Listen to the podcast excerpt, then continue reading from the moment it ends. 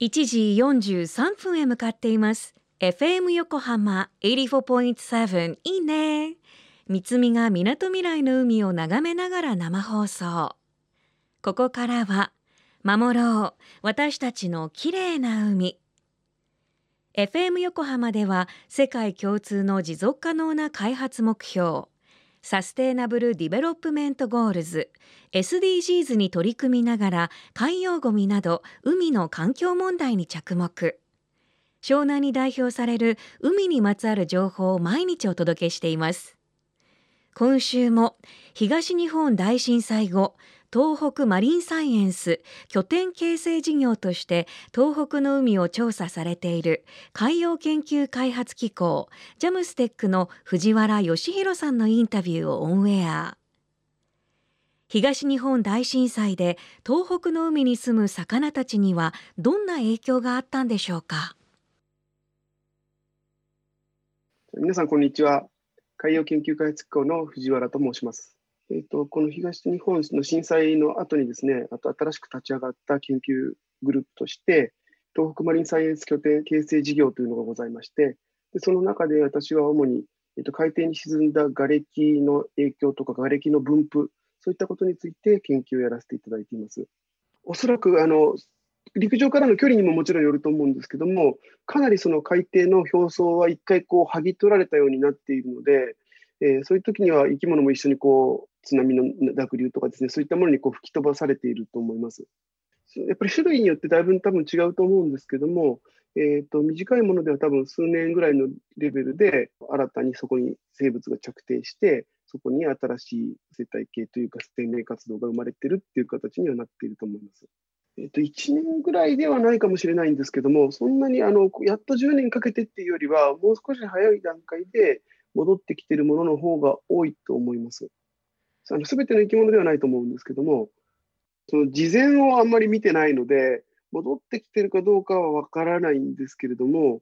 例えば、ある宮城県の沖なんですけれども、そこ水深が200メートルぐらいのところを調査しますと、もう辺り一面延々とクモヒトデっていう海とかナマコの仲間ですけれども、クモヒトデっていう生き物がものすごい高密度に一面ずっといるような場所がありまして、そういうのを見ると、やっぱりそういうのがちゃんと生きられるってことは、十分に深海でも餌があるってことなので、東北の海が非常にこう生産性の高い海だなっていうのがよくわかるような光景でしたね。私たちの中ではですね、実はあの残念ながら、その震災が起こる前までは、あんまりこの東北の沖合の調査ってできてなかったんです。ここはあの漁業がめちゃくちゃ盛んなところで、なかなか調査船はそこに入れてもらえなくてですね、なので、事前情報がちょっと少ないんですよね。ただ、あの全くそういうことを見てないわけでもなくてですね、過去のその漁獲の情報とか、そういったものはあの別のプロジェクトで、えー、と東北沖でちょっと使っていまして、そういうのを見ると、その震災前と後で、えー、取れ高が変わってきたりとか、えー、それどっちもあるんですけど、よく取れるようになったものも減っていったものもあるんですけども、そういったものが見えてきてはいます。そうですね。それほど大きく変わらないっていう印象の方が強いですかね。私たちが調査を始めた時にはですね、すでにもう漁業活動も再開されていたりしたので、そういう意味では人の生活が戻りつつあった中での調査の開始でしたので、でその時から比べて何かがすごく大きく変わったっていう感じはしないですかね。ただあの、海底ロボットで見たりするときに見かける瓦礫のゴミの量ですね、それは前よりやっぱり若干減ってきてはいると思います。ジャムステックの藤原さん、ありがとうございます。あさって3月11日で東日本大震災から10年。あの津波で海の中も大きく剥ぎ取られてしまいました。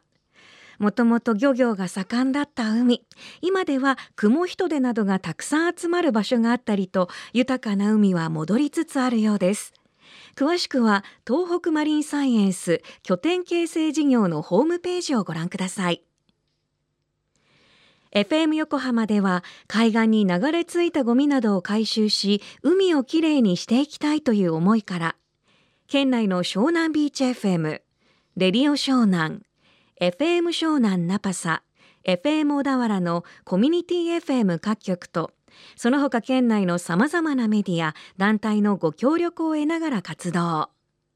神奈川守ろう私たちのきれいな海実行委員会であるこれらのメディアは